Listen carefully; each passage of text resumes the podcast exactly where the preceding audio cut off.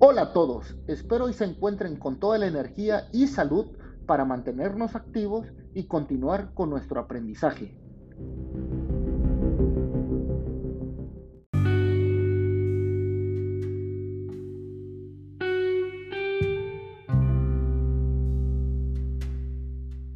Soy Héctor Alfredo Ramos Gómez, estudiante de la Universidad de Los Ángeles de Puebla, con sede en Salina Cruz, Oaxaca.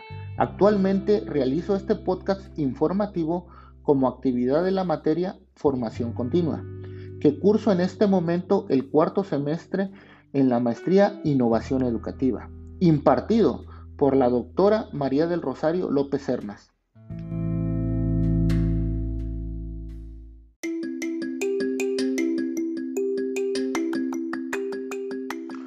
Para comenzar, hablaremos de la formación continua en la enseñanza del profesorado, la cual tiene gran importancia para el desarrollo de un correcto aprendizaje, donde se espera a mayor calidad en el docente, mayor será la calidad del alumno. Después veremos cómo influye la globalización e internacionalización de la educación.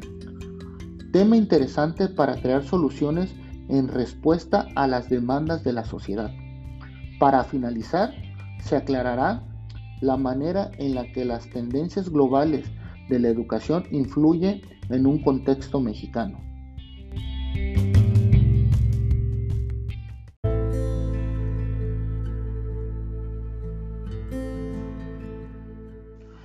Iniciamos con la enseñanza continua en los profesores. Este tema contiene un par de polémicas en las cuales se tiene el pensamiento que la educación es lineal, progresiva e igualmente evaluable para todos, donde se crea que la mejora de los saberes del docente, los alumnos serán de excelencia.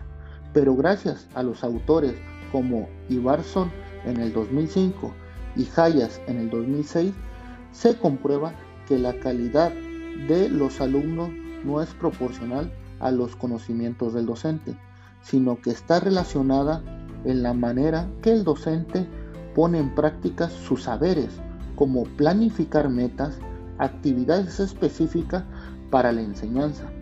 En consecuencia, produce habilidades para solucionar las necesidades de cada alumno.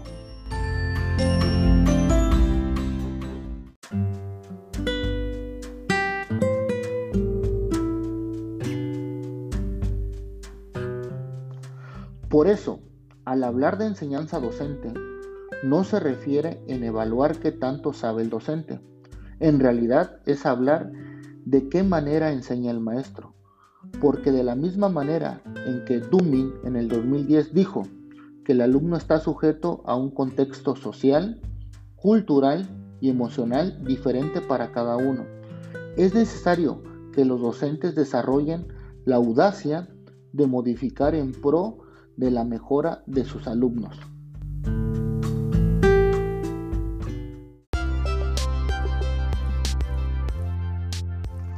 Ahora tenemos un gran reto, impuesto de la globalización, que simplemente son todas las necesidades y problemas que a nivel mundial requieren una solución. Sin duda, algo fácil de decir, pero difícil de atacar, ya que es diferente la cosmovisión de estos problemas dada a la notable diferencia social, cultural, política, económica y de educación de cada país. Además, se une la notable facilidad en que se comparte información.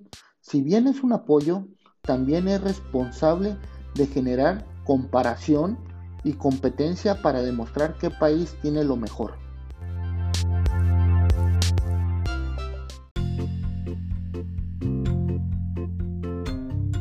Pero bueno, en lo que concierne a la internacionalización, es una de las consecuencias de la globalización, ya que cada país adecua a su contexto la manera de atacar los problemas mundiales. Además, como mencioné, que esto es una competencia en lugar de una comparativa, cada país busca la manera de difuminar las fronteras y atacar a la vez una tendencia global de manera ingeniosa según su contexto. Además, cada vez que se genera un acontecimiento nuevo, estos conflictos que generan la globalización se van cambiando, por lo que no es estable esta internacionalización.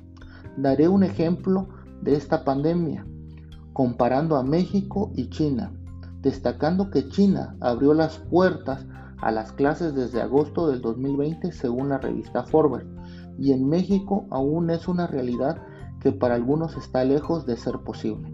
Ambos tuvimos el mismo problema, pero cada uno lo respondió de manera distinta según sus oportunidades.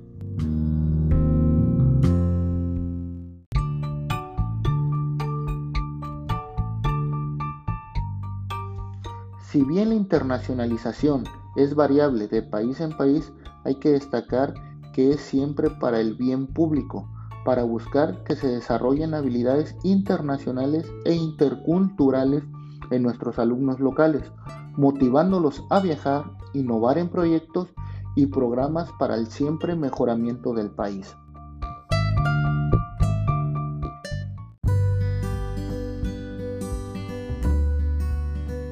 Pero esto no es todo.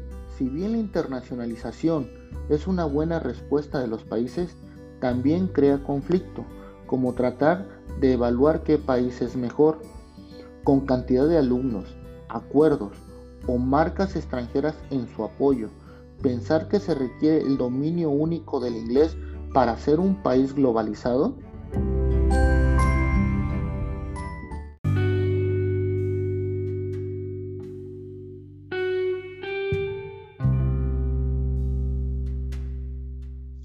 Así como hablé del ejemplo China y México, ahora hablaré de la manera en que estas tendencias globales influyen en nuestro país, México.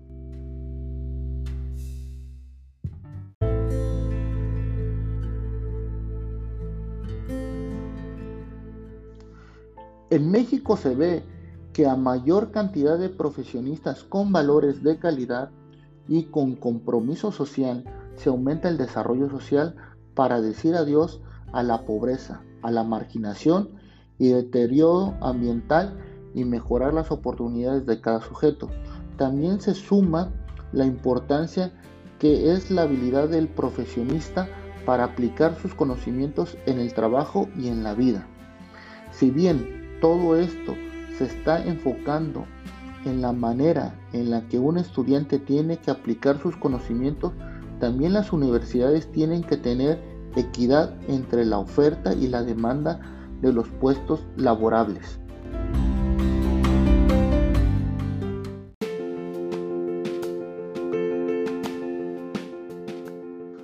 También el egresado tiene que ser competente a las necesidades sociales, entre estas se destacan el trabajo en equipo, que cada uno de los participantes sean críticos y que tengan una buena conducta y que sea apropiada en el lugar en donde se van a desarrollar y que sepan solucionar problemas. Otra característica es que sepan utilizar las TIC para mejorar la comunicación, la autonomía y crear tecnologías que utilicen los recursos para mejorar.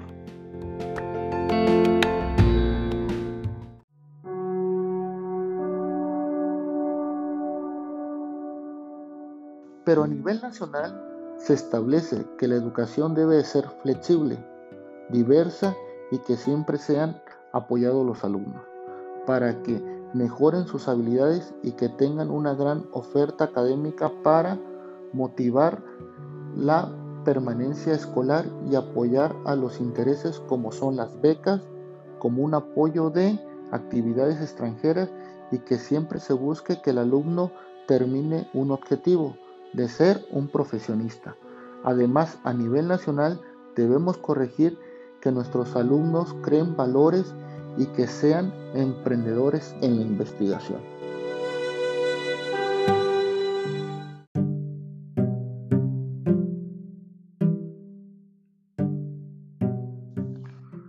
Por otro lado, cada país es responsable de generar políticas que aumenten la calidad educativa, yendo a la mejora en el futuro, en donde aumente la calidad de aspirantes, aumente la cultura y así mejorar la calidad de las oportunidades de cada persona.